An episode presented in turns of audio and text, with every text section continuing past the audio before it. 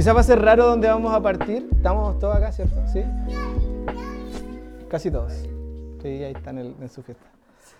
Pero ah, voy a partir con un pasaje del Señor de los Anillos.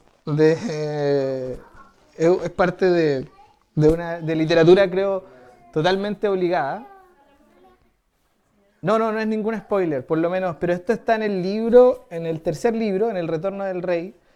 Y hay ciertas cosas que Tolkien escribe que sin duda está inspirado, obviamente, en la figura de la que vamos a hablar en un ratito más.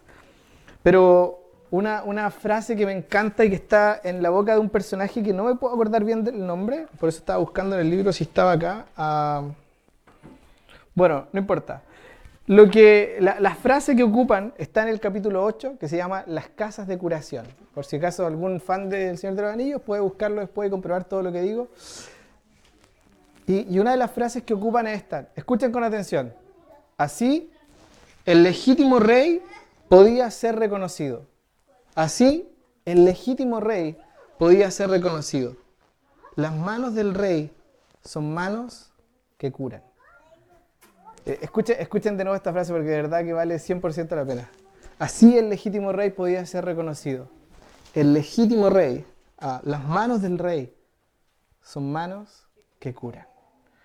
Y cuando yo leí eso, mi corazón obviamente eh, se emocionó no solo por la, bella literatura de este hombre, sino porque eh, es lógico de quién se nos hace referencia, ¿sí o no? el rey que tiene manos que, traen sanidad. Y otra, otra de las cuestiones que, resalta esta misma, esta misma alegría, este mismo personaje, perdón, no sé por qué a rato sonamos raros, pero vamos a arreglarlo. ¿Por qué lo aprieto? Porque estoy gordo, no se burlen, eso es otra cosa. Se hace lo que se puede. El rey, ¿lo han escuchado? ¿Qué les dije yo? Las manos de un curador. Eso dije. y pronto la noticia de que el rey se encontraba en verdad entre ellos y que luego de la guerra estaba la curación, salió de la casa y corrió por toda la ciudad. Vamos a volver de nuevo sobre, sobre esta frase. Ahora Marcos capítulo 1 en el versículo 15. Marcos 1 en el versículo 15, que es un pasaje que sale muchas veces en la Biblia, porque en Marcos 3, capítulo 2, en Marcos 4, 17, en Lucas 10, 9, se repite muchas veces esta misma expresión. Jesús comienza su predicación en Marcos capítulo 1, en el verso 5, y comienza diciendo, el reino de Dios está cerca. Y, esta, esta expresión, el reino de Dios está cerca, como les dije, está repetida una y otra vez en la escritura. El reino de Dios está cerca. En, la versión Reina Valera o en la versión King James, que es una de las versiones en inglés, quizás de las más antiguas traducciones de la, de la Biblia, la expresión que ocupa es mucho más cercana a lo que dice el griego. Eh, no, me pida cuál es la palabra en griego, pero traducen lo que Jesús está diciendo como el reino de, Dios está a la mano. Es decir, el reino de Dios está al alcance de, de una mano.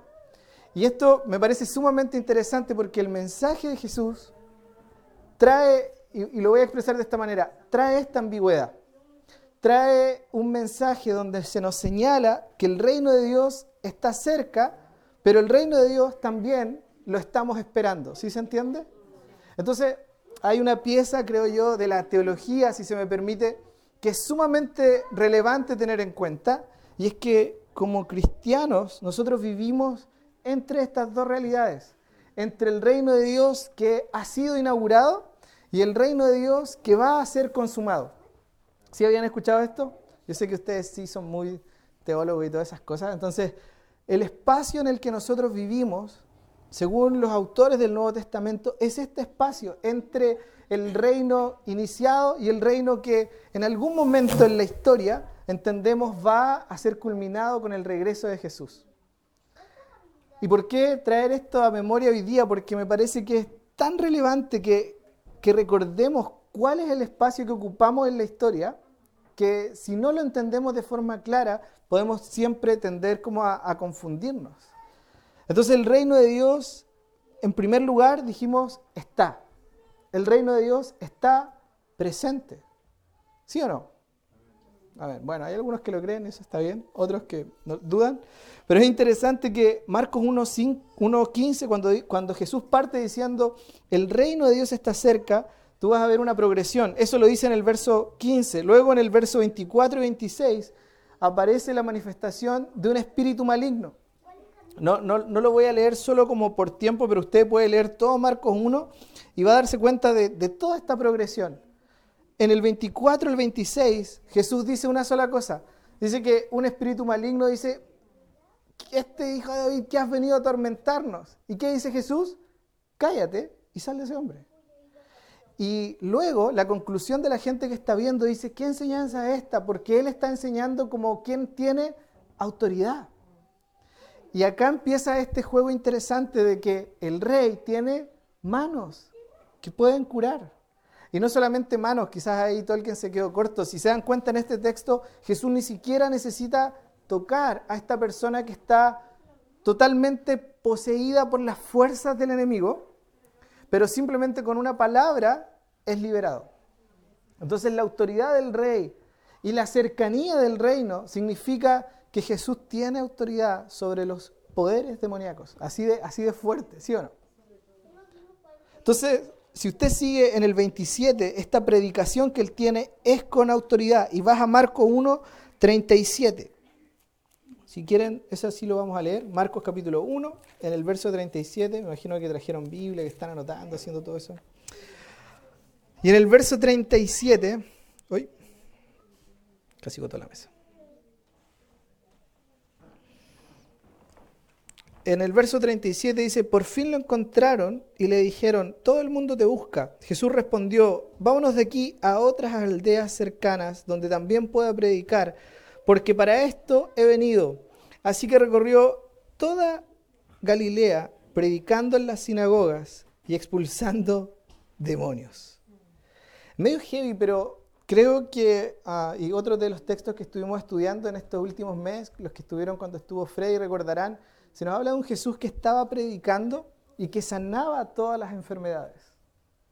La cercanía del reino de Dios significa que las manos del rey, las manos del rey pueden, y lo vamos a resumir en esa expresión, las manos del rey nos pueden sanar. Las manos del rey están cerca. Entonces cuando yo identifico dolores físicos, oposición maligna, dolor emocional en nuestra vida, ¿hay algo que el rey no pueda sanar?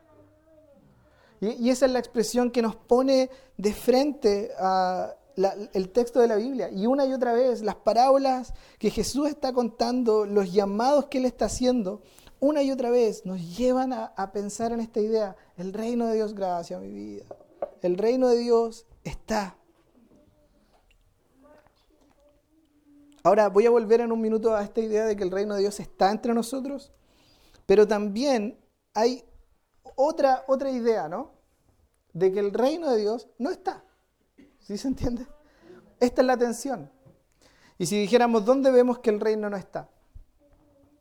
¿Dónde vemos que el reino no está presente?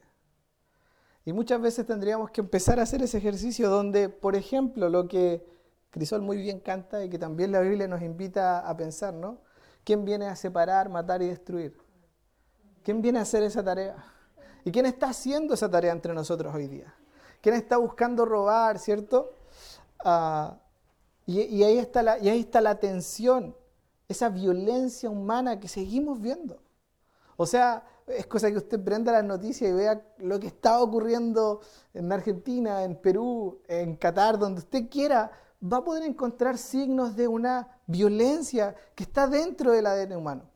Esa misma violencia que si somos 100% honestos y si Dios examina nuestro corazón hoy día y lo mira, todavía tiene parte de nuestro ser que quiere, que quiere imponerse, que quiere dominar sobre nosotros. ¿O soy el único acá? Violencia es, una forma de denominar a esta rebeldía que muchas veces nos, nos ocupa, esta rebeldía de la que somos parte. Y obviamente aquí está la idea de Jesús una y otra vez pensando en, eh, por ejemplo, en la parábola de los talentos. ¿Sí se acuerdan de esa parábola? Les deja a cada uno cierto don y el rey se va. Y en esta ausencia del rey hay una tarea que tienen que hacer. Y hay, hay siervos que hacen las cosas bien y otros que prefieren esconder su talento, dejarlo en la, en la tierra. ¿Por qué? Porque hay miedo y porque vivimos en un mundo que tiene esta tensión de esta violencia. Jesús mismo está hablando y el Nuevo Testamento una y otra vez nos va a hablar de lo mismo, ¿no? Nos va a hablar de que en el mundo tendremos Ahora nos va a hablar también como Pedro o Pablo van a decir esta prueba presente que estamos viviendo, estos dolores que hoy día estamos viviendo, estas aflicciones de Cristo que es necesario que se completen en nosotros. Todo eso nos habla de qué? De que el reino de Dios aún no ha sido consumado. Porque la idea de que el reino de Dios llegue hasta nosotros es que justamente eh, todo lo que es muerte y dolor y violencia, Ah, no, no forme más parte de nosotros. Es decir, que la justicia que el niño del pesebre vino a instalar esté instalada en nuestro mundo de manera definitiva. Amén.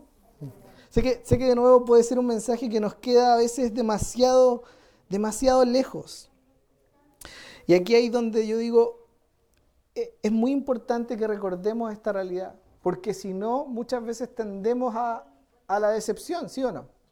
Es decir, ¿cómo si es que yo creí en lo que creí en Dios, pero luego me tocó ah, enfermarme, ¿sí o no?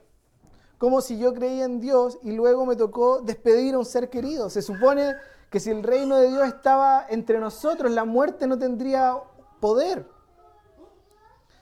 Entonces evitamos la decepción cuando recordamos que, claro, el reino fue inaugurado y la palabra de la muerte no es la palabra definitiva. La palabra de la enfermedad no es la palabra definitiva. Hay una colisión de reinos en la cual nosotros estamos sumergidos y viviendo. ¿Sí se entiende hasta acá? ¿Sí, sí me doy a entender? Ahora, de hecho en Mateo 13, 24 usted puede ver que Jesús grafica esta misma idea pensando en el reino de Dios. Dice ah, que esto, el reino es como ese terreno donde se sembraron las semillas del reino, pero vino en la noche el bandido y dejó otras semillas ahí y crecieron juntas. ¿Y qué es lo que Jesús dice? Bueno, déjenlas que crezcan hasta el tiempo de la ciega, es decir, hasta el final de los tiempos. Dejen que sea Dios el juez de todas las cosas y que Él defina qué es lo que corresponde al reino permanente, definitivo de justicia y qué cosas no corresponden a ese reino. Ahora, ¿Qué es lo que nos llama a nosotros a pensar? Es que estamos viviendo en medio de esa tensión. Estamos viviendo en medio de un reino inaugurado y un reino que se va a, consumar. A mí por lo menos me llama directamente a una de las cuestiones, ¿no? Esperanza, ¿sí o no? Esperanza porque cuando vemos la presencia de, de la enfermedad, no podemos simplemente derrumbarnos y decir, bueno, esta es lo último que queda en la historia. Cuando vemos la, presencia de las crisis, las grandes crisis económicas en Latinoamérica o en todo el mundo, no podemos simplemente pararnos frente a ella y decir, bueno, esto es todo lo que gobierna la historia. ¿Sí se entiende? Lo que gobierna la historia no es en última instancia las tragedias o la violencia que podemos estar viendo. El que gobierna la historia es el que como Salmos 47 dice, el que está sentado en su trono, gobernando a todas las naciones de la tierra.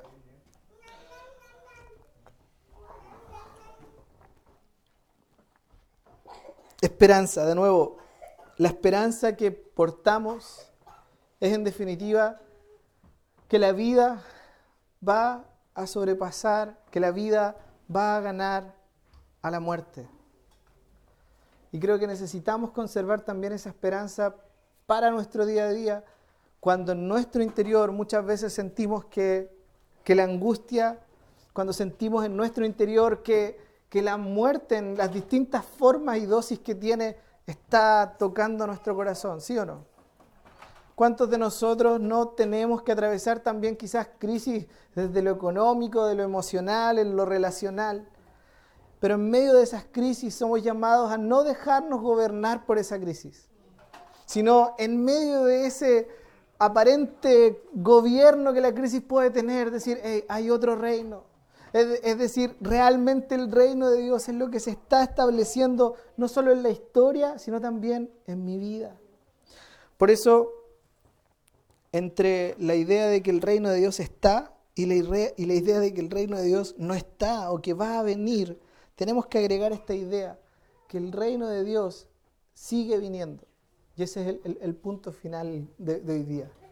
O sea, no solamente que el reino de Dios está presente, y como dice Romanos 14, 17, el reino de Dios no es cuestión de comida ni bebida, sino justicia, paz, y escuchen esa última que es muy buena, y gozo en el Espíritu Santo. Entonces, de verdad, creo que como cristianos, como corazones que han decidido seguir a Cristo, somos llamados a experimentar ese gozo, esa justicia, esa paz. Y obviamente no siempre la estamos experimentando. Y aquí es donde la idea de que el reino de Dios sigue viniendo tiene que volver a cobrar fuerzas en nosotros. Porque si el reino de Dios se detuvo y solamente falta que Él venga para que se complete, entonces no hay otra tarea que podamos hacer. En cambio, si entendemos que el reino de Dios está ya entre nosotros instalado y que nosotros somos parte de las personas que Dios llamó para que su reino avance en medio de tu familia, en medio de tu lugar de trabajo, en medio de, tu ciudad, entonces eso sí nos da una responsabilidad, ¿sí o no? ¿Vemos en Punta Arenas una ciudad donde la justicia está establecida? O sea, no sé, por eso digo, pensémoslo desde este lugar. Vemos en, en, en Punta Arenas, en las cifras no quiero traer cifras terribles para que no piensen que estamos tratando de emocionar a nadie, pero la Vicky compartía un poquito esta semana esa idea, ¿no? De, se, salieron las cifras de, de cómo durante la pandemia se visibilizó la cantidad de abusos en la esfera de la indemnidad sexual de los menores de edad que había dentro de las casas, aumentó en un 48%. 42, yo le estaba poniendo un poquito. Ahora, ¿sigue siendo terrible, sí o no? ¿Y qué podemos decir frente a esa realidad? O simplemente cerramos la puerta y decimos, bueno, no hay esperanza para ellos. La, cuestión clave es entender que la esperanza de ese 42% no es mejor niñez. La esperanza de ese 42% es que tú y yo entendamos que el reino de justicia, de paz y de alegría en el Espíritu Santo ya está en nosotros. Y porque está en nosotros puede estar en ellos. Ahora, si ese reino no se establece en mi interior, es muy difícil que lo podamos compartir para que se establezca en el interior de otros, ¿sí o no? Por eso cantamos, establece tu reino sobre nosotros, haz en mí, haz aquí tu voluntad. Hay una parábola que Jesús también contó para expresar esto, ¿no? La de los labradores malvados. Cuando están en Mateo, llegando a las escenas finales de Mateo, específicamente el 21, 33 al 46, si alguien lo quiere ver, después. Jesús está en esa confrontación y él dice, ah, le entregó el campo a estos viñadores que no querían rendir cuenta. Y en última instancia Jesús cuenta y dice, bueno, les voy a enviar a mi hijo, quizás a mi hijo sí lo van a, lo van a respetar. ¿Sí, conocen esa historia? ¿Sí conocen la parábola? ¿Sí? ¿No? ¿Están durmiendo? Muy temprano, domingo en la mañana. Ahora que esos malvados, ahora bien, cuando vuelva el dueño, ¿qué hará con estos labradores? Ellos respondieron, hará que esos malvados tengan un fin miserable y arrendará el viñedo a otros labradores que le den lo que corresponde cuando llegue el tiempo de la cosecha. Le dijo Jesús, ¿no han leído nunca las escrituras? La piedra que desecharon los constructores ha llegado a ser la piedra angular. Esto es obra del Señor y nos deja maravillados. Por eso les digo que el reino de Dios se les quitará a ustedes y se le entregará a un pueblo que produzca, escuchen esta expresión, frutos del reino. Ahora, cuando los jefes de los sacerdotes escucharon esta idea, quisieron matarlo, lógico, si eso lo que le está diciendo ellos lo entendieron claramente. Mi padre les entregó a ustedes la responsabilidad de sanar y bendecir la tierra y ustedes no lo hicieron. ¿Qué voy a hacer? Voy a tomar el reino y lo voy a depositar en gente que sea capaz de dar frutos del reino que pueda instalar en las ciudades, en los lugares donde vaya justicia, paz y alegría en el Espíritu Santo. Ahora, por eso digo, una vez más, el reino de Dios está. El reino de Dios está entre nosotros. Y porque el reino de Dios está, nos tiene que llevar, nos tiene que impulsar a que esa justicia, de nuevo, esa paz y esa alegría pueda ser instalada, a que el árbol no sea simplemente una iglesia donde nos reunimos porque podemos o porque es buena onda tomar café en la mañana o en la noche, sino que nos reunimos porque estamos deseosos de dar frutos del reino. Porque nuestro anhelo no se satisface simplemente con que nos llevemos bien, que está muy bueno, eso es justicia relacional, pero justicia en la ciudad tiene que ver con una iglesia que no está mirando a su tamaño, porque nunca se trató del tamaño nuestro, siempre se trató de nuestra disposición a rendirnos para que Él haga lo que Él quiera hacer en la ciudad. ¿Sí, sí, se entiende lo profundo que es esto? Porque siempre pensamos y estamos en esta dinámica, ¿no? Bueno, cuando seamos 200, 300 o 500, entonces podríamos dar un fruto agradable al Señor de lo que es realmente el reino de Dios en la ciudad. Claramente eso puede facilitar las cosas, pero si yo no estoy dando fruto del reino ahora, es imposible que dé frutos del reino después. ¿Sí o no? ¿O muy duro lo que digo? La injusticia no es la realidad definitiva. La maldad no es la realidad definitiva. Simplemente somos llamados a ser representantes de ese rey. ¿Y saben cómo la gente puede reconocer el reino de Dios entre nosotros? ¿Alguien se le ocurre? De la misma manera que reconocían al rey. De la misma manera que en El Señor de los Anillos capítulo 8 reconocieron al rey. Vamos a reconocer al rey ¿cómo? Porque las manos del rey son manos que sanan. Entonces mira tus manos y pregúntate, ¿son mis manos manos que sanan? ¿Son mis manos manos que producen justicia? Porque muchas veces si somos honestos con nosotros mismos, nuestras manos no están produciendo, y miren, esto es lo más triste, ni siquiera es que no están produciendo justicia en justicia, no están produciendo nada. Entonces, de nuevo, como en, el reino, en esta dinámica del reino de Dios, no, no hay otra posible lectura más que si tus manos no están provocando justicia, tus manos entonces necesitan empezar a tener un nuevo movimiento. Por no decir que no sirve para nada, porque suena muy fuerte. Y el reino de los cielos, escuchen, está a la mano. O sea, está al alcance de tus manos traer algo del reino de los cielos e instalar algo del reino de los cielos en este lugar. Ayer, ¿cierto? Crisol Reggae, con, con una iglesia que no vamos a nombrar por temas de... Por derecho de autor, para que no nos baje la transmisión. Hey, hoy día me decía 20 personas, 20 personas se acercaron a dejar su número de teléfono pidiendo oración por algo. ¿Por qué, ¿Por qué digo esto? Porque, de nuevo, la necesidad y la urgencia siempre ha existido. Jesús lo pone en esta manera. Los campos están, están listos. O sea, no, no, es que falta media hora para la ciega, no es que falta que ocurra o que suceda tres o cuatro cosas más. No, no, no, no los campos están listos. Este es el mejor momento para empezar y continuar en esa cosecha.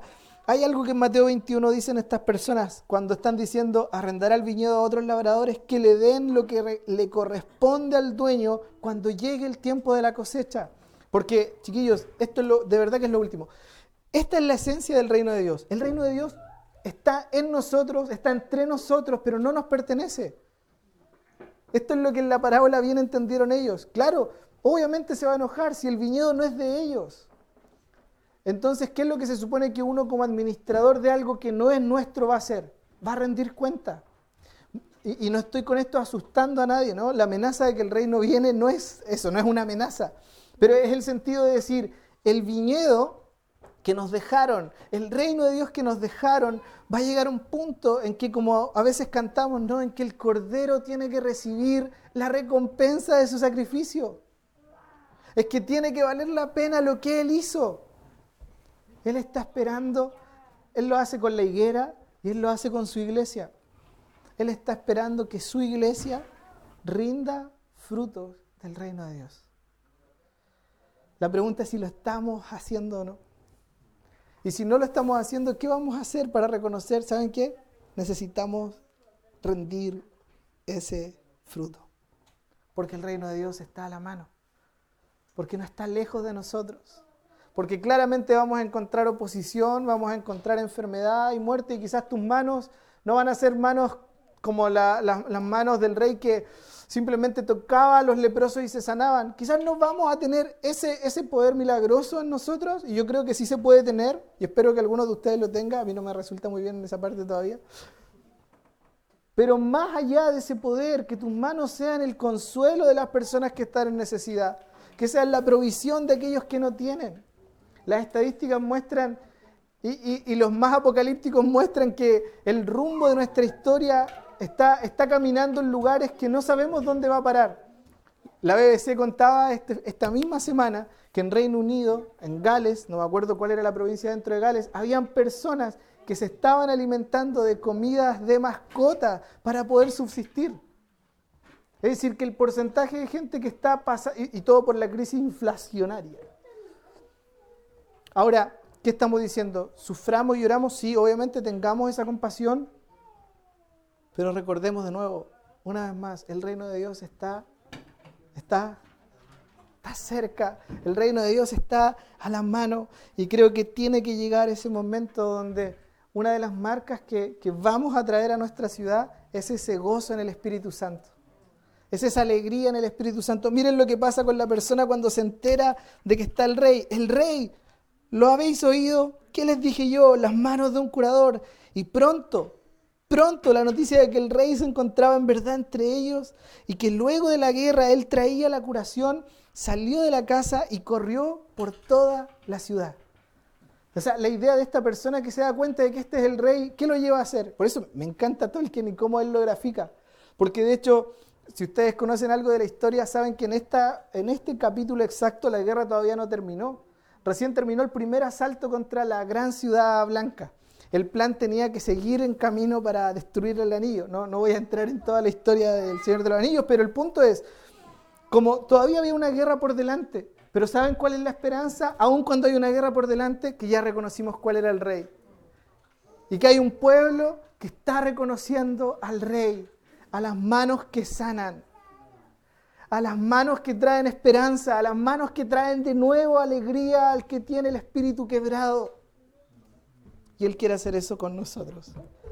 Perdón si, si me emociono, pero me parece súper relevante que primero en mi vida esa, esa alegría, ese gozo en el Espíritu Santo sea restituido. Porque cuando ese gozo en el Espíritu Santo se restituye, entonces de nuevo estamos acercando el reino de Dios. Estamos trayéndolo más cerca. ¿Cuántos tuvieron, o de los que estuvieron la semana anterior, cuántos cumplieron? De, con honestidad, no pasa nada, si es que no, no, hay, no hay juicio.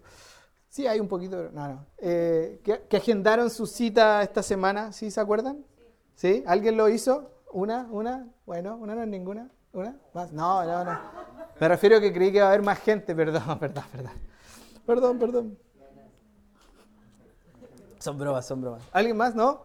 Bueno, pueden tomar su calendario y volver a agendar una cita que su calendario sea el testimonio contra usted.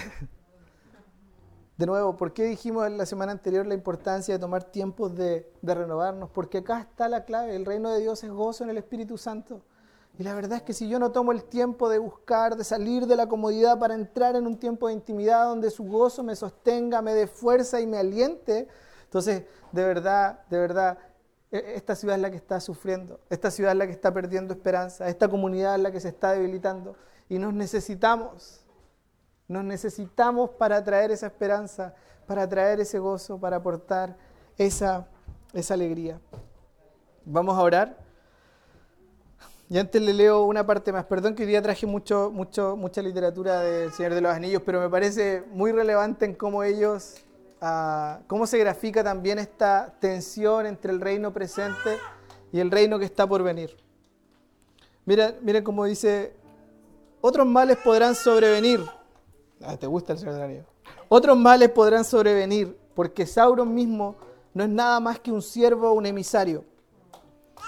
Pero no nos atañe a nosotros dominar todas las mareas del mundo, sino hacer lo que está en nuestras manos por el bien de los días que nos ha tocado vivir, extirpando el mal en los campos que conocemos y dejando a los que vendrán después una tierra limpia para la labranza. Pero que tengan solo lluvia no depende de nosotros. Amén, ¿sí o no? Eh, sol, y lluvia no dependen de nosotros, es una, es una declaración directa de lo que significa gracia común. Dios es el que hace nacer el sol sobre justos y pecadores. Que lo está diciendo de una forma tan poética. Pero escuchen de nuevo, otros males pueden venir, sí es verdad, pero no nos atañe a nosotros, no, es nuestro tema dominar todas las mareas del mundo, sino hacer lo que está en nuestras por el bien de los días que nos toca vivir.